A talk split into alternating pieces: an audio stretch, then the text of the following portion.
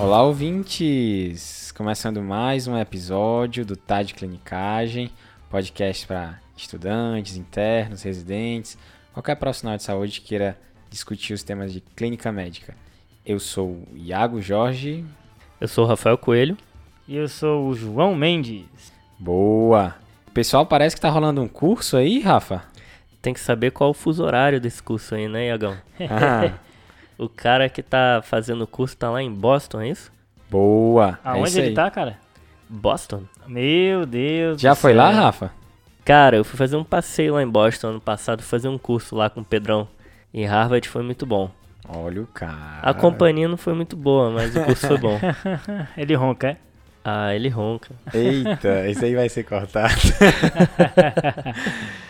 Exatamente, Rafa. Tá, tá rolando um curso de valvopatias, é uma parceria nossa do Tati Clinicagem, com o Anderson Cardoso, médico formado aqui no Brasil, que fez a residência lá nos Estados Unidos. Atualmente ele mora lá e tá fazendo um fellow lá em Harvard. Olha só, hein? Rapaz, E- internacional. nós do Tade Clinicagem, o Henderson e o pessoal da Med Simple. Então a gente bolou esse curso em conjunto, composto por aulas, casos clínicos, questões de residência e muito conteúdo também no Instagram. Então confiram os três perfis, vocês não vão se arrepender. Qual é o arroba dele do Medicimpo aí, Iago? É arroba MedSimple com underline no final. E o do Beleza. professor Henderson é o arroba intensivo de ECG. E o nosso? Arroba tá de clinicar. Ah, garoto. Esse eu só sei. Nota 10. Então vamos ter duas aulas com o professor Anderson, que elas vão ao ar no dia 26 de novembro. Eu não sei quando é que você está escutando esse episódio, mas se você estiver escutando próximo ao lançamento, você ainda vai conseguir se inscrever, principalmente para a segunda aula. 26 de novembro de 2020, né? De repente o pessoal tá ouvindo a gente em 2030, né? Olha Quem só. Já pensou? então, a primeira aula foi ao ar dia 26 de novembro, uma aula ao vivo. A segunda aula vai ser no dia 3 de dezembro. A gente está divulgando, tá lançando esse episódio no dia 2. Então, você está escutando esse episódio no dia, você consegue ainda se inscrever no curso e conferir tanto a primeira quanto a segunda aula. E além desse episódio, vai ter umas surpresas no perfil da Med Simple. Rapaz, o negócio é profissional, hein? Então quer dizer que ele vai dar essa aula lá no frio, né? Que deve estar já um frio do cão e a gente aqui nesse calor aqui sem camisa, suando. O clima tropical brasileiro. Eu não entendo o clima nem aqui de São Paulo, que dirá dos Estados Unidos, cara. Tá. hoje, hoje acordei com frio, depois eu fiquei com calor meio-dia, aí choveu e do nada parou.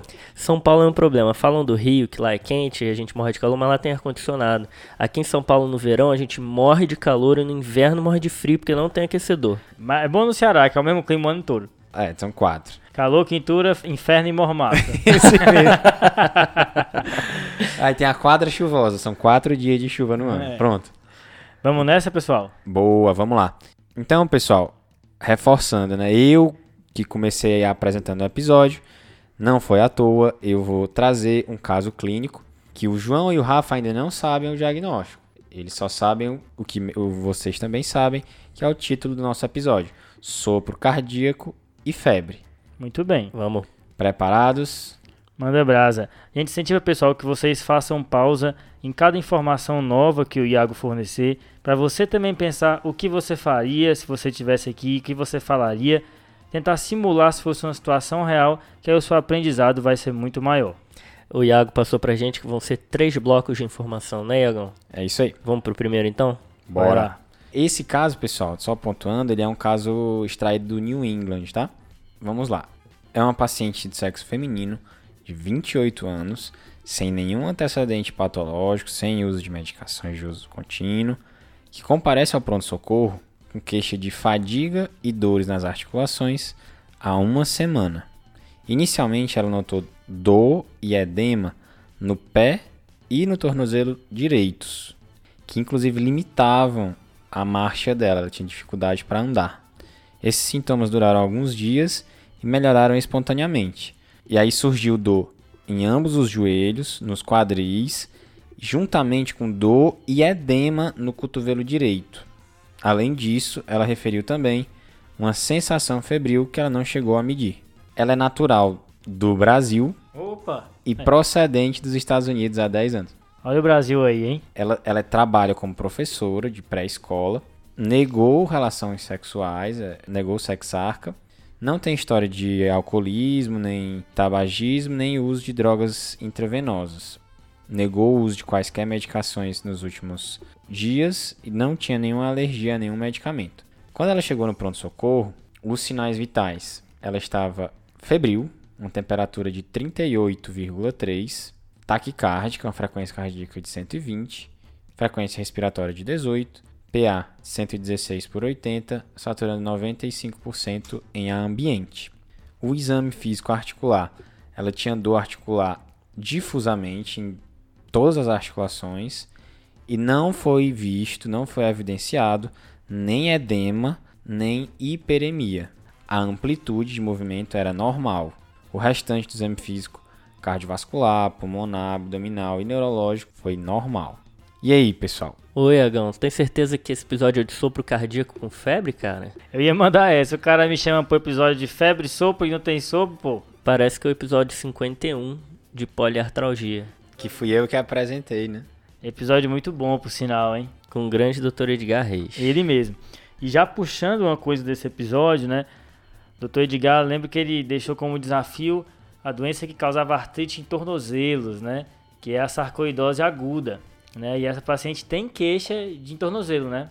A doença dela começa no tornozelo e depois migrou, né? Parece assim. Se a gente comprar, né, Rafa, como uma artrite, vai ser uma poliartrite migratória, mas ao exame pelo que o Iago relata, não parece uma artrite, né? Exatamente, bem lembrado, João, porque a gente comentou isso no episódio lá também, que a artrite é um achado do exame físico. Uhum. Por mais que a história possa ser sugestiva de artrite, você tem que achar sinais ali de que tem derrame articular.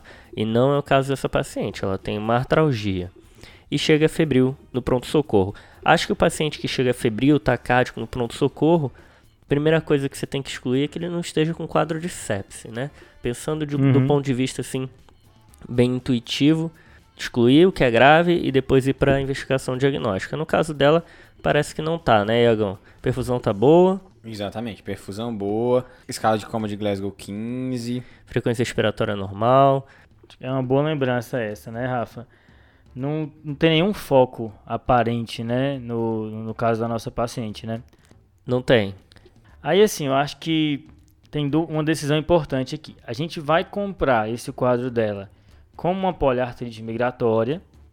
Aí acho que tem alguns diagnósticos diferenciados para a gente comentar. Ou a gente vai comprar como uma poliartralgia. E eu acho que vai ficar mais no contexto aí de uma síndrome viral aguda, né? Pois é, né, João? Aqui no Brasil que a gente tem dengue, zika, chikungunya, são as causas mais comuns. Exato. Então acho que se a gente comprasse como uma artralgia, aí eu acho que as arboviroses no Brasil cresceriam, né? Apesar de que uma semana já começa passando um pouco aí do, do período das arboviroses. E aquela que predomina com o quadro articular, de fato, é a chikungunya, né? Poderia ser uma possibilidade para nossa paciente. Pois é. Acho que nesse momento, como é um paciente que não está grave e tem um quadro que é bem inespecífico e também parecido com doenças comuns que tem curso autolimitado, talvez nesse momento seja o ponto de fazer alguns sintomáticos e observar a evolução da doença, né, João? O que, que você acha? Exatamente. Agora, pensando pelo outro lado, né, Rafa? Se fosse um quadro de fato de uma poliartrite migratória, aí tem algumas coisas que eu acho que vale a pena a gente mencionar, né? Um quadro que pode fazer isso é o de artrite gonocócica, né? Tem aquele padrão que vai migrando, né? Gosta de grandes articulações, pode ter achado de pele, nossa paciente não tem. Agora, ela nega sexarca, né? Isso é uma coisa que fala contra, né? A priori a gente compra o que a paciente relatou. Boa, João. Acho que se você não tivesse caracterizado como uma poliartrite migratória, não teria tido um gatilho de pensar na febre reumática também aguda, que é uma das causas disso. É interessante que você falou, né, Rafa? A gente organizar o conhecimento da maneira como o paciente se apresenta. Porque a gente vai disparar as informações de uma maneira mais fluida. Que acontece muita gente, nossa, eu sabia isso, por que, que eu não pensei, né? Isso tem muito a ver com a maneira como a gente guarda as coisas, né? E de fato, qualquer quadro desse, de uma queixa articular migratória, ainda mais uma paciente jovem, né, veio do Brasil, tem que levantar essa suspeita. Então acho que a gente precisa esclarecer na história dela algumas coisas, né? Teve alguma história de infecção recente? Dor de garganta, diarreia, eu acho que isso tudo vale a pena, né? Legal que você falou isso, João, porque eu vejo que é muito comum às vezes a gente passar as informações de uma maneira coloquial, né? Uhum. E é importante que a gente traduza em termos médicos e dê nome aos bois. A gente Sim. fale com termos que possam ativar, como você disse, a nossa memória e a gente consiga seguir alguns algoritmos diagnósticos, né? Exatamente, Rafa. Isso é o que eles chamam de processamento semântico, né? Você dá um, um qualificador médico para aquele sintoma e isso vai fazer com que várias apresentações você coloque no mesmo saco. E aí você consegue lembrar daquilo com mais facilidade. Eu lembro que na residência, às vezes eu passava caso para alguém mais experiente, eu era super redundante. Aí o cara no meio do caso olhava, ah, tá bom, é uma dor lombar com sinal de alarme, né? Tem que fazer isso. Ah, é uma eritrodermia esfoliativa, né? Tem que fazer isso. Eu via que o cara, no meio do caso, ele já tinha pego a síndrome e já sabia todas as perguntas que tinham que ser respondidas naquele caso, só por conta disso. Legal, cara, isso aí. Boa. E nesse caso aqui, como é que vocês colocariam? Iagão é uma mulher jovem de 28 anos que chega com um quadro agudo de poliartralgia migratória e febre. Boa, Rafa, acho que é isso aí, sintetizou bem. E não sei, acho que além de perguntar se ela teve algum quadro infeccioso recente, tipo dor de garganta, diarreia, valeria a pena alguma outra elucidação aí? Acho que eu gostaria de saber se ela já teve esse quadro semelhante no passado. Acho que só isso, né, Iagão? Porque você me falou que ela não tem nenhum antecedente. Boa, pessoal, muito bom.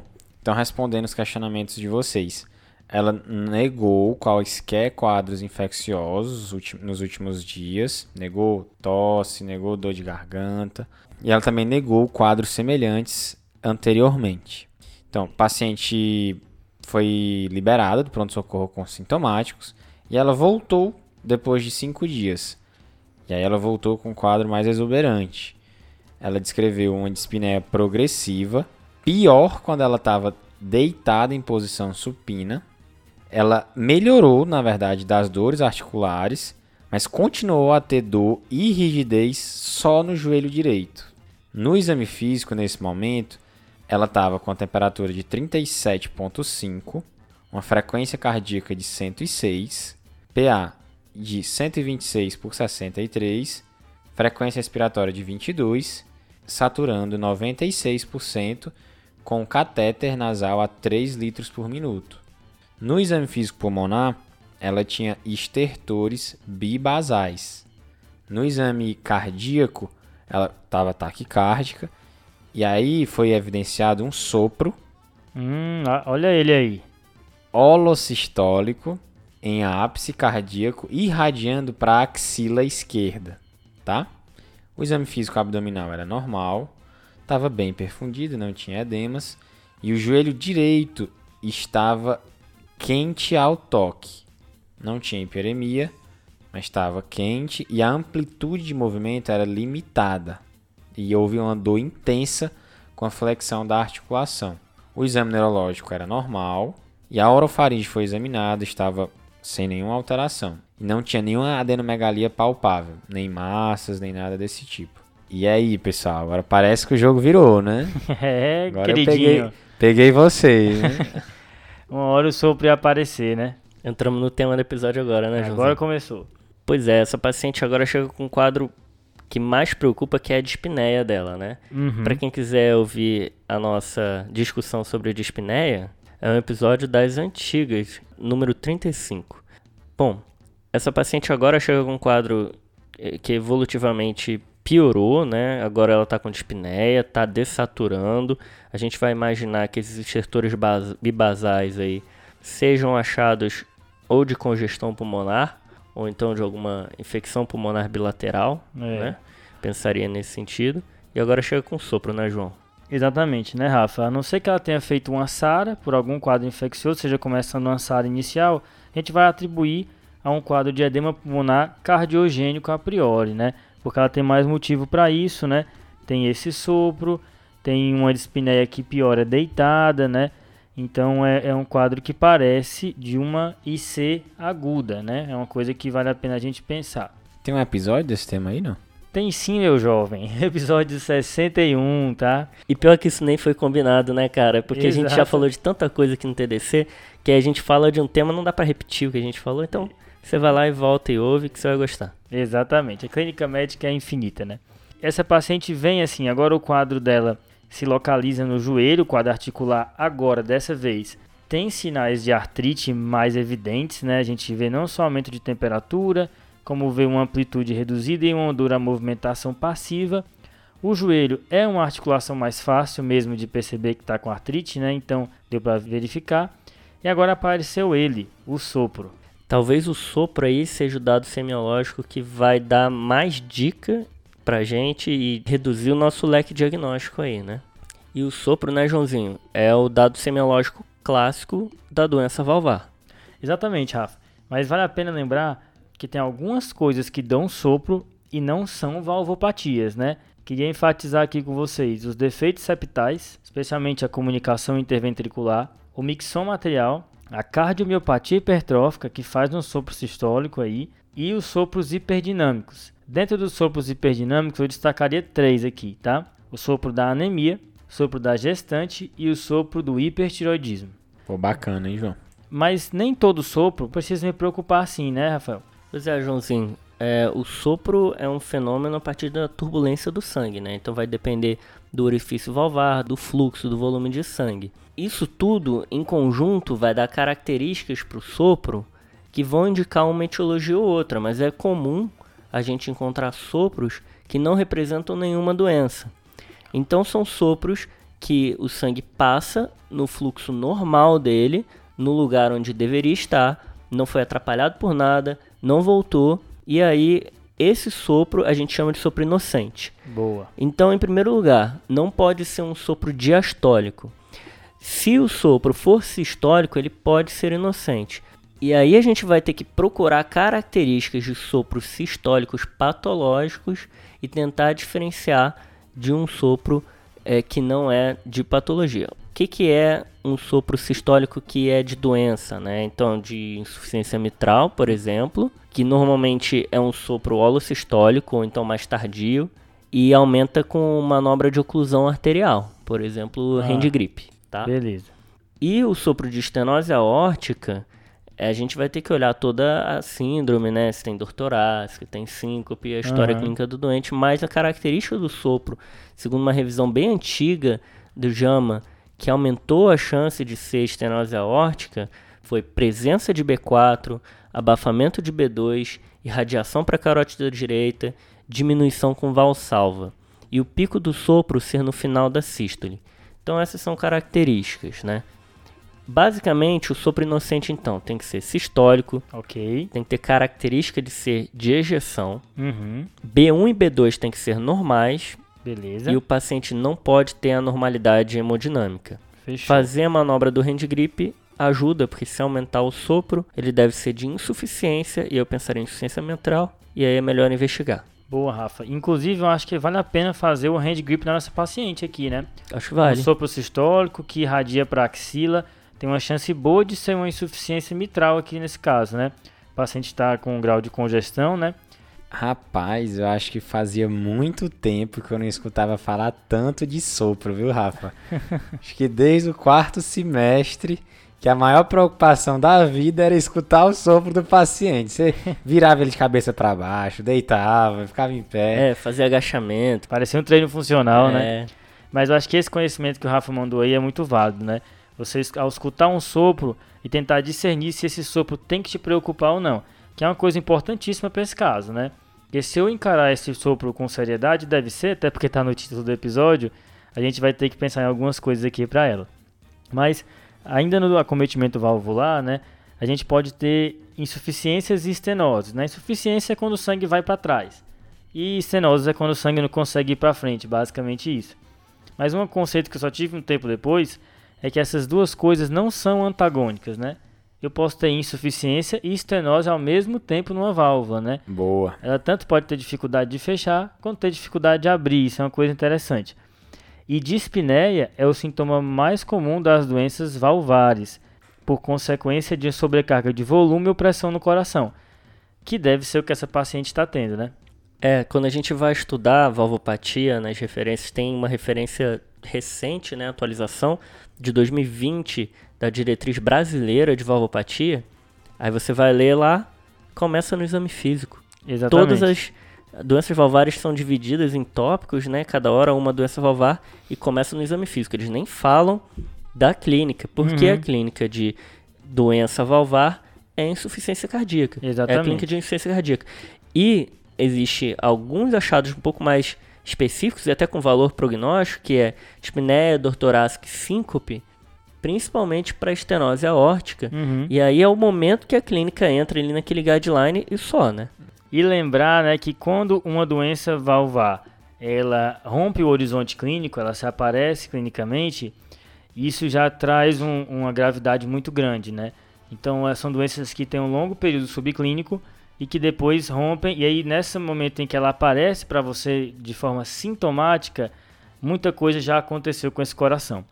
E é uma coisa que eu acho que a gente tem que se perguntar nessa paciente, né? Será que é tudo novo? Ou será que essa paciente tinha uma lesão valvar incipiente, alguma coisa que estava lá e agora piorou, né? Piorou ou porque a doença em si piorou ou porque algo foi lá e se aproveitou de uma coisa que não estava muito bem. O primeiro exame físico dela indica que é o sopro é novo. Exato, mas no corre-corre do PS ali, né, às vezes o sopro passa batido. Isso aí, assim, é bem desculpável, às vezes um sopro menor ali passar batido, né? E às vezes não tem nem concordância entre médicos. Tem estudo que mostra que a concordância de tem um sopro sistólico varia ali entre 70 a 80%, mesmo para cardiologistas e não cardiologistas. Então nem todo mundo concorda com o mesmo achado do exame físico. Beleza, mas pensando num sopro que representa uma doença valvar, essa doença valvar ela pode ser primária ou secundária, né?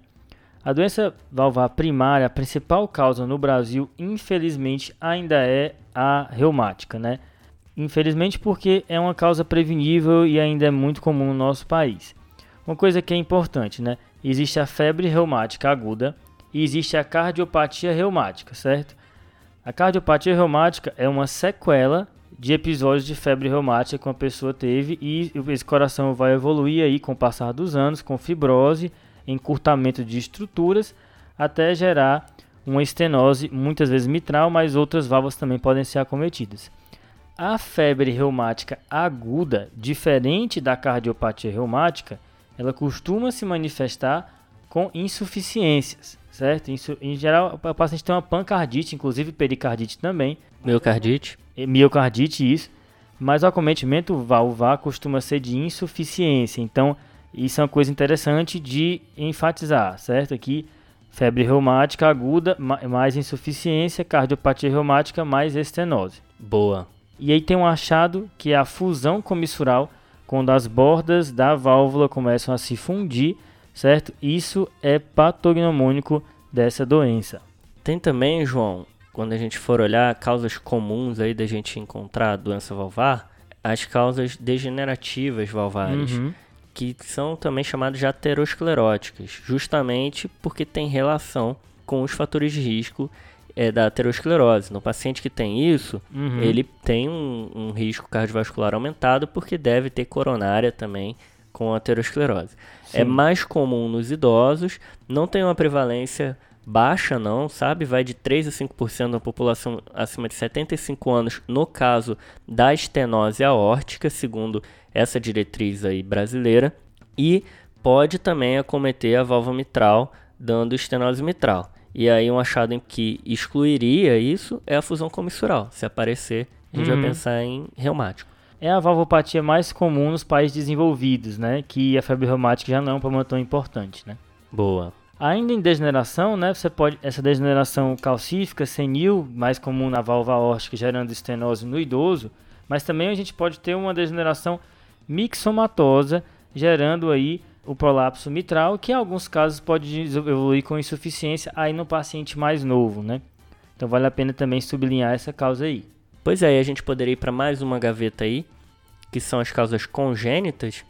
E aí tem uma infinidade, né, de, de aí doenças. tem doença, viu, meu amigo? É, deixa pro cardiopediatra, pro cardiologista, mas é bom saber da mais comum, o clínico não pode deixar de saber da válvula aórtica bicúspide, Boa. que às vezes só é descoberta lá na frente e favorece também doença degenerativa aterosclerótica e causa estenose aórtica.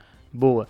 Então as principais gavetas aí, né, das valvopatias primárias são a reumática, as degenerativas e as congênitas, mas existem uma miscelânea também aí, seria uma quarta gaveta, endocardite, lupus, outras coisas que podem acometer o aparato valvar e acabar cursando com doença, né? Trauma. Exatamente, esse é, que causa mais doença na tricúspide, que é a válvula que está mais próximo da, da parede, né? Isso que você comentou, João, são doenças primárias valvares, né? Então o problema foi na válvula. A válvula normalmente está acostumada com a anatomia normal do coração. Uhum. Então, se o coração sofre algum insulto que ele modifica sua anatomia, a válvula pode ficar disfuncionante por conta disso. Então, a gente pode chamar isso de uma doença valvar secundária. Isso mesmo, Rafa. Eu tenho um acometimento do músculo cardíaco, isso altera a arquitetura e compromete a função da válvula. Isso é mais comum na válvula mitral e na válvula tricúspide, porque elas têm cordoalhas. Então o músculo se dilata, puxa a cordoalha e essa válvula não consegue fechar porque a cordoalha está sendo puxada, certo? Então eu posso ter uma insuficiência mitral ou insuficiência tricúspide por dilatação do miocárdio. Então essas são, seriam as valvopatias secundárias ou funcionais, tá? Essa informação aí é top, viu, João? Essas causas aí, João, que você falou, são causas crônicas de doenças valvares, né? A gente tem que lembrar que existe a possibilidade, inclusive nessa paciente, ela está tendo um quadro agudo. Nas causas agudas, a gente vai pensar em algo que está destruindo ali a válvula ou destruindo o mecanismo dela funcionar normalmente de uma hora para outra. Então, uhum. vou pensar num quadro inflamatório muito grave ou infeccioso. Então, pode ser uma endocardite, uma febre reumática, até isquêmico. paciente que infarta e tem ruptura de cordoalhas pode fazer uma insuficiência mitral aguda. Boa, Rafa. Então, deixa eu ver se eu entendi. A, a gente pode dividir as valvopatias em crônicas e agudas. Uhum. Pegando a chave das crônicas, a gente pode dividir em primárias e secundárias. As primárias a gente pode dividir em quatro principais grupos. Hum. Então vamos lá. A cardiopatia reumática, classicamente que cursa com estenose mitral, as causas degenerativas, que cursam com calcificação, principalmente da estenose aórtica, e a mixomatosa, que causa classicamente uma insuficiência mitral. Uhum. O terceiro grupo inclui as causas congênitas, né? Aí já desde o nascimento. E o quarto grupo é o famoso outros, né? A miscelânea. É isso aí. E aí, essas são as causas primárias, com acometimento direto, né, primário da válvula. E aí nós temos as causas secundárias, que é basicamente as causas em que o miocárdio dilata e aí a válvula fica frouxa, que classicamente cursa com insuficiência mitral e insuficiência tricúspide, né? Isso mesmo. Essas foram as causas de valvopatias crônicas. Já no grupo de valvopatias agudas, vocês citaram três causas. Isso um surto agudo de febre reumática, que geralmente cursa com uma insuficiência mitral, ao contrário da cardiopatia reumática crônica, que é uma estenose mitral. Isso. Vocês citaram também uma endocardite e uma valvopatia isquêmica, né, no contexto de uma ruptura de cordoalha. Lembrar que tem outras causas também, mas essa foi a que nós abordamos aqui no episódio. Isso aí, Iago, boa. Então, acho que, voltando para o nosso caso, né, a gente tem que se perguntar: será que essa paciente tinha uma doença valvar que estava correndo ali subclínica e se exacerbou agora, ou é tudo agudo, né? Aqui, pensando se ela algum, tivesse alguma doença subclínica que agora piorou, seria no caso uma cardiopatia reumática que talvez esteja sofrendo um surto agudo, né? A gente tem alguns elementos para isso, né, Rafa? Aqui, no caso, a poliartrite migratória, o quadro de febre que ela teve, né? e esse acometimento de válvula mitral, que é uma coisa que chama atenção, além do fato dela ser brasileira, que é sempre uma comorbidade. Mas é, pode ser que seja tudo agudo também, né? Pode ser que seja tudo agudo. Então, pensando em causas que juntam doença valvar e febre, pode ser inclusive também um caso de febre reumática, mas aí um primeiro episódio agudo, ou endocardite e outra causa que é mais rara e que dá também febre e doença valvar é a síndrome carcinoide. Olha o cara. Ela é causada por tumores neuroendócrinos, que antigamente eram chamados de carcinoide, que produzem substâncias, ali, serotonina, alguns peptídeos vasoativos, que podem causar lesão valvar, principalmente da tricúspide e insuficiência tricúspide. Esses tumores são mais raros, eles normalmente estão em trato gastrointestinal, mas pode estar em pulmão também. Vão principalmente do jejum até o cólon ascendente, pode até estar em apêndice. Eles só fazem esse quadro cardíaco quando essas substâncias conseguem passar do fígado, porque quando eles são produzidas, o fígado limpa essas substâncias Uhum. e aí não atinge o coração. Então, como que faz para passar essa barreira do fígado? Metástase para o fígado. Boa. E o que metástase no fígado dá? Febre. Então, talvez esse Ah. paciente possa ter um tumor carcinoide que tenha febre e doença valvar. É claro que se fosse uma síndrome carcinoide, esse paciente teria outros achados, flushing, telangiectasia, diarreia secretória, poderia ter broncoespasmo. Então, assim, é a- última hipótese para mim diagnóstico. Mas outra coisa, causa de insuficiência aguda que você mencionou é a isquêmica, que acho que para esse caso não se aplica tanto, né?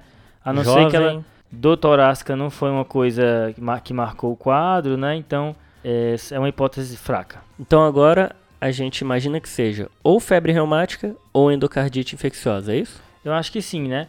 Numa paciente jovem com um quadro de batendo em duas semanas de febre, um sopro que é novo, né? E uma clínica de congestão pulmonar, uma, é, uma insuficiência cardíaca aguda, ainda mais com esse quadro articular, são as duas hipóteses mais fortes aí pra gente, né, Rafa? Isso aí. Então pensando em endocardite, a gente tem que lembrar dos critérios diagnósticos de endocardite, são os critérios de Duke, que a gente vai ter dois critérios maiores, que são cultura, então hemocultura com um bicho que seja sugestivo de endocardite, seja típico de endocardite, Uhum. ou acometimento ecocardiográfico positivo para endocardite, vegetação, abscesso ou uma insuficiência valvar nova. Boa.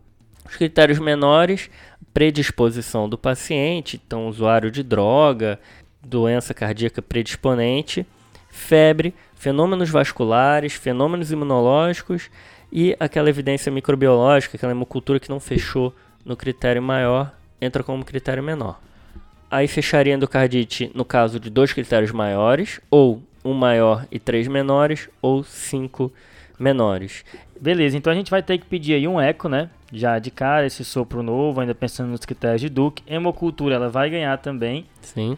E a gente tem que procurar fenômenos imunológicos, né? Acho que ela merece um fundo de olho, merece um exame de pele detalhado, uma urina olhar a 1, unha, olhar a pele direito, olhar a planta do pé, palma da mão, uma urina 1 também, às vezes vem uma hematúria. por conta de glomerulonefrite, né? Exatamente. Examinar direitinho o baço, ver se não tem esplenomegalia, que é um achado raro ali, vai 10, 20%, mas aparece. O eletrocardiograma aqui também ganha força. Lembrar que a endocardite pode erodir algumas estruturas e causar bloqueios, bloqueio de ramo, bloqueio atrioventricular, então é algo que tem que ser solicitado também. E quando acontecer isso, inclusive tem indicação cirúrgica.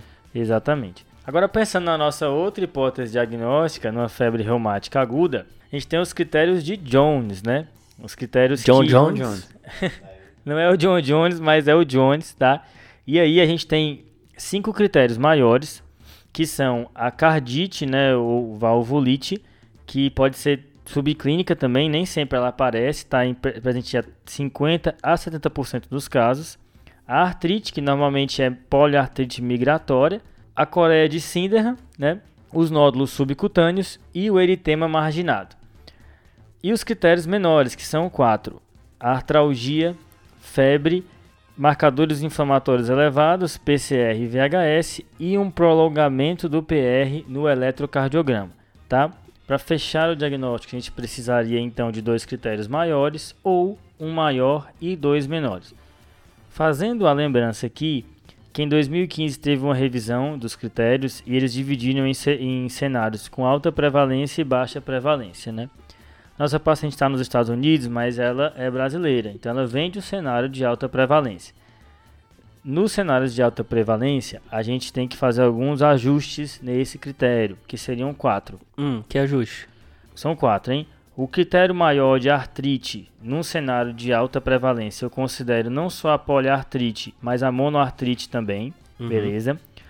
O critério menor de envolvimento articular, eu considero também a monoartralgia e não só a poliartralgia. Legal. O limiar para eu considerar febre, em vez de ser 38,5, é 38. Eu, eu incluo mais pacientes, né? Sou mais sensível. E o corte de provas inflamatórias muda. Em vez de ser 60 no velocidade de hemossedimentação, a VHS, vai ser de 30. E a PCR não muda nada, é de 30, como era no critério de baixa prevalência também. Então os cortes todos mudam para aumentar a sensibilidade, porque tem maior prevalência. Exatamente. A ideia é não deixar passar alguém com febre reumática no cenário de alta prevalência, beleza? É, Eu acho que todo critério clínico ele é feito para a gente é, conseguir estudar e ter uma população bem homogênea quando a gente faz os trabalhos. Né? A gente precisa ter uma visão de que existem casos mais atípicos. Quanto mais prevalente a doença, mais casos atípicos vão aparecer. Então a gente precisa ter o bom senso aí de navegar por esses critérios e saber que nem sempre a gente vai fechar igualzinho no livro.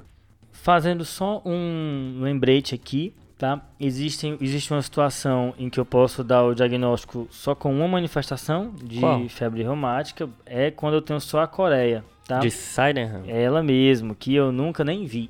Eu vi um caso, hein? Olha o cara. No meu Crutac, lá em Cruz. Num CAPS, vi um paciente com coreia de cider. Explica o pessoal o que é Crutac, Thiago.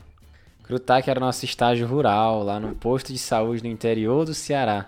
Aí E sim, na cidade de rapaz. Cruz, próximo a Jericoacoara, tá? Salve pra Jericoacoara. Às vezes, um cenário rural, afastado, sem todos os exames, um critério clínico desse cai bem, né? A gente consegue fechar um diagnóstico. Isso, no meu estágio rural eu vi muita leishmaniose cutânea. Eu fiz numa serra e lá tinha muita, tinha muita leishmaniose cutânea. Eu não, eu não fiz estágio rural, mas eu trabalhei dentro da comunidade, que é o que a gente faz lá no Rio.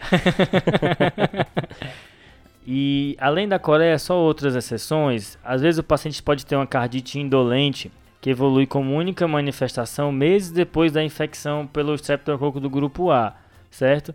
Aí um ecocardiograma tem que ser feito para procurar por uma evidência de cardite que está ali subclínica. E outra, outro lembrete é que no paciente que tem cardiopatia reumática estabelecida, você pode dar um- o diagnóstico de um surto de febre reumática agudo apenas com dois critérios menores e evidência de uma nova infecção por streptococo do grupo A, tá? Lembrar disso. O que é duvidoso aqui, né, é que ao mesmo tempo em que no paciente que tem cardiopatia reumática estabelecida, eu posso ter um surto de febre reumática aguda, mas essa cardiopatia reumática predispõe a uma endocardite, porque pode uma bactéria ir lá e se alojar. Então é difícil, né? Difícil diferenciar, né? Você falou aí an- tanto dos streptococcus do grupo A, né, João? Que esses streptococcus, ele ativa o nosso sistema imune, a gente produz alguns anticorpos que tem uma reação cruzada e atacam o endotélio das válvulas. Então esse é o mecanismo, normalmente acontece duas a quatro semanas da infecção bacteriana, que costuma ser ali na orofaringe. E eu acho que o Iago omitiu essa informação para dificultar a gente aqui. Legal você ter explicado isso, Rafa, porque outra coisa que é necessária, além dos critérios de Jones, é a evidência de uma infecção por streptococo do grupo A recente. E aí vale tanto o ASLO, né? Mas vale também o antidesoxirribonuclease, que é a anti-DNase, mas também uma cultura positiva por streptococo do grupo A e até uma escarlatina aí recente também entra na conta como evidência de infecção recente por esse streptococo do grupo A, junto com os critérios de Jones, fechando aí um episódio de febre reumática. Legal, então a gente vai pedir o eletro também para ver esse PR e o ecocardiograma vai ajudar a definir exatamente que lesão valvar é. As provas inflamatórias também, apesar de que não vão diferenciar tanto aqui, né? Não vão, mas VHS PCR vai ter que pedir. Uhum. E eu acho que a gente não pode esquecer das hemoculturas. Exato. E aí tem a polêmica se a gente já dá uma paulada de antibiótico ou não, né? Mas eu acho que o importante é colher cultura antes. Não tá séptico, acho que não tem tanta urgência, mas acho que na prática talvez eu começasse. É bem, bem provável que seja começado, mas só marca que como ela não está num extremo, dá para ter um pouco de calma, coletar essa cultura e aí pensar se vai começar, se não vai começar. E se decidir por começar, qual cobertura vai ser feita, E né? se quiser entender como coletar essa hemocultura, a gente também tem um episódio do TDC Lab de hemocultura, que é o episódio de número 33. Boa. Vamos citar toda a biblioteca do TDC aqui. Iagão, você tem esse aí que a gente pediu, cara? Boa, pessoal. Muito boa a discussão. Tenho sim. Manda brasa. Então vamos lá. Voltando à história, aquele momento, né? Tá ficando clássico nos episódios de casa, né? O cara É. vai lá, omite uma coisa, e aí depois ele. Solta aí. Voltando à história, uma cara de pau, Revisitando. com questionamentos adicionais, ela lembrou agora que quando ela morava ainda no Brasil, ela tinha episódios de falta de ar. Ela tinha falta de ar com muita facilidade quando era criança e não conseguia brincar com as outras crianças. Isso era bronquite, rapaz. Isso é clássico, né? Você vai lá, colhe a história, passa, aí vem o seu chefe, colhe a mesma história e o paciente dropa uma informação que resolve o caso. Isso daí é clássico. Acontece nas melhores famílias. Foram pedidas hemoculturas, foi decidido entrar com antibiótico nesse caso, foi prescrito vancomicina isoladamente. É, o americano tem É. tara por vancomicina, né? É, Tem muito estáfilo resistente a oxa. ela tinha hipovacocinemia. Precisava repor essa substância. O raio-x de tórax tinha um coração de tamanho normal Hum, e infiltrados pulmonares em ambos os pulmões, que deve ser congestão aí, né? compatíveis com congestão pulmonar. O eco revelou uma insuficiência mitral grave, uma insuficiência aórtica leve, a função sistólica era normal, as dimensões ventriculares normais e foi demonstrado também espessamento com evidência de estenose mitral crônica e uma restrição importante do folheto posterior. Então parece que ela já tinha lesão antiga e tá fazendo uma lesão nova em cima da lesão antiga, né? Como o João explicou, estenose costuma ser daquela febre reumática que já tá há mais tempo e insuficiência, um quadro agudo. Outra coisa interessante é que ela tem acometimento de duas válvulas, né? Isso é outra coisa curiosa. Mas o que é estranho, né? É que as cavidades cardíacas estão de dimensão normal, né? Parece que é uma valvopatia que vinha correndo, mas não foi suficiente ainda para deformar o coração, causar uma miocardiopatia mais importante. Então com esse eco aí, a gente não tá vendo abscesso, não tá vendo vegetação, tá mais para febre reumática, mas o eco transtorácico não é o ideal, né? O critério de Duke, ela tem uma lesão valvar nova, que é um Uhum. maior, tem dois menores, que é febre e essa estenose mitral, parece que é uma condição predisponente prévia. O que o critério de Duke não faz é diferenciar da febre reumática, né? Então Isso. talvez um eco transesofágico consiga ver um abscesso, uma vegetação, que apesar de não pontuar mais no critério de Duke, vai ajudar a gente a diferenciar da febre reumática. E as culturas estão correndo também, né? Pode ser que isso seja, dê uma luz aí pra gente. Tem mais alguma coisa que a gente pode fazer, João? Eu acho que vale a pena também ver se teve evidência de infecção por streptococo do grupo A recente, né? Boa. Pedir aí um ASO, um anti-DNA, uma cultura de orofaringe. E nos critérios de Jones, nossa paciente está pontuando aí a cardite no maior, a artrite, que por mais que a gente não considere aquela poliartrite, como ela vem de um cenário de alta incidência, uma monoartrite, então já são dois maiores aí, e de menor ela pontua com febre. Pelo menos, então ela tá com dois maiores e um menor. Vale a pena também pedir os marcadores inflamatórios e o eletro aí também pra gente. Tá empatado então. Olha só, hein? Vai, Iago, aos 45. Decide aí pra gente. Boa. Então, o eco transesofágico não evidenciou vegetações valvares. Três pares de hemoculturas foram negativos. Oh, oh, olha só. E os títulos da diásilo e anti-DNase estavam altos. Acho que temos um culpado. É o Streptococcus. Ele.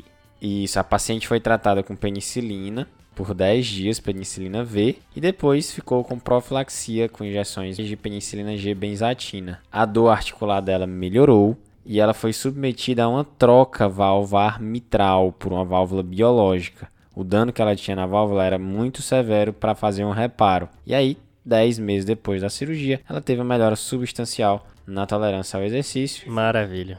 e ela não teve quaisquer novos episódios recorrentes de dores articulares ou febre. Lembrar que ela tem que fazer profilaxia aí com penicilina, né? Cada 21 dias, para evitar novos episódios. Boa.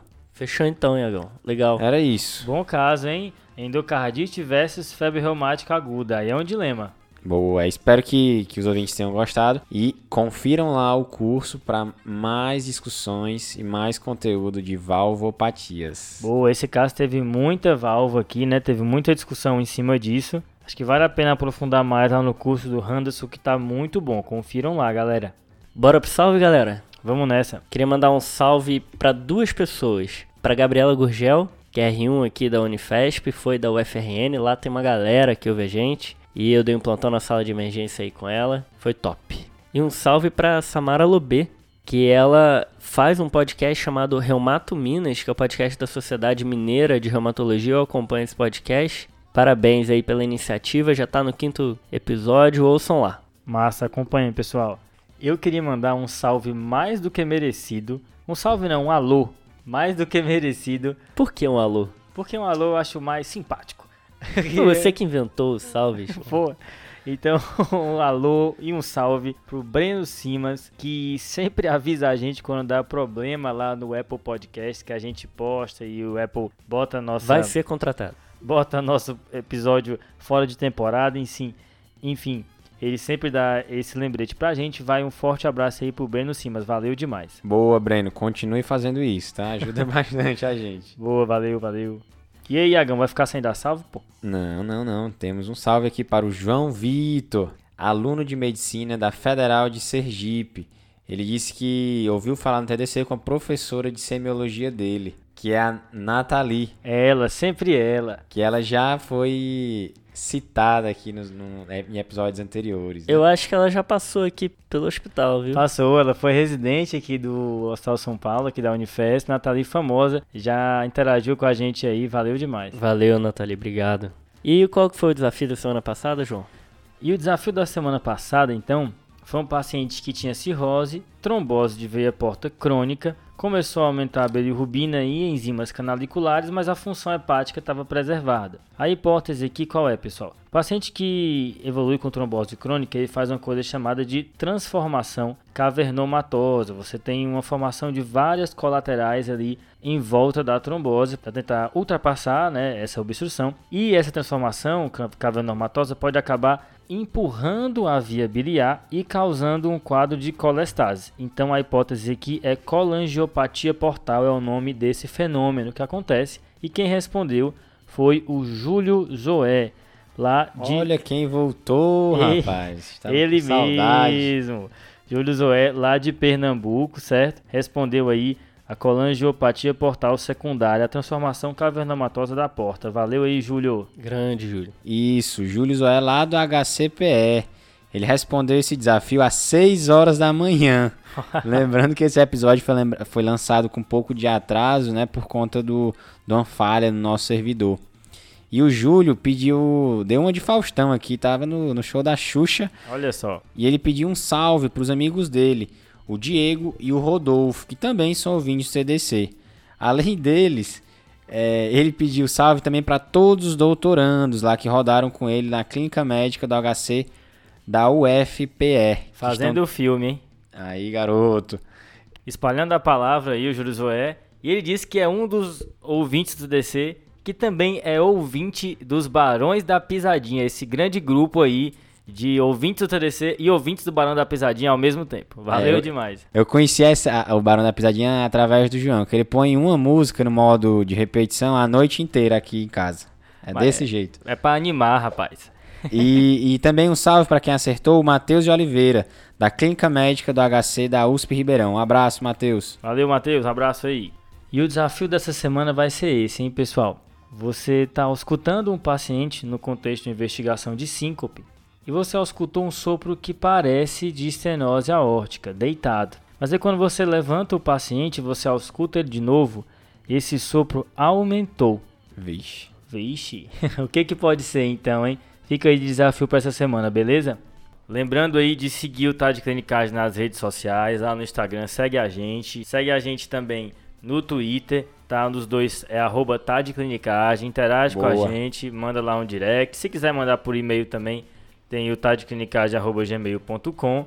Não esquece de seguir a gente também no seu agregador de podcasts favoritos, para sempre estar tá ligado quando os episódios são lançados. A gente está no Spotify, no Apple, em vários aí, no que for da sua preferência, beleza?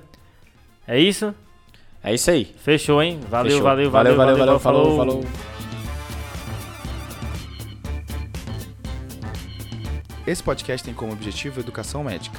Não utilize como recomendação. Para isso, procure o seu médico.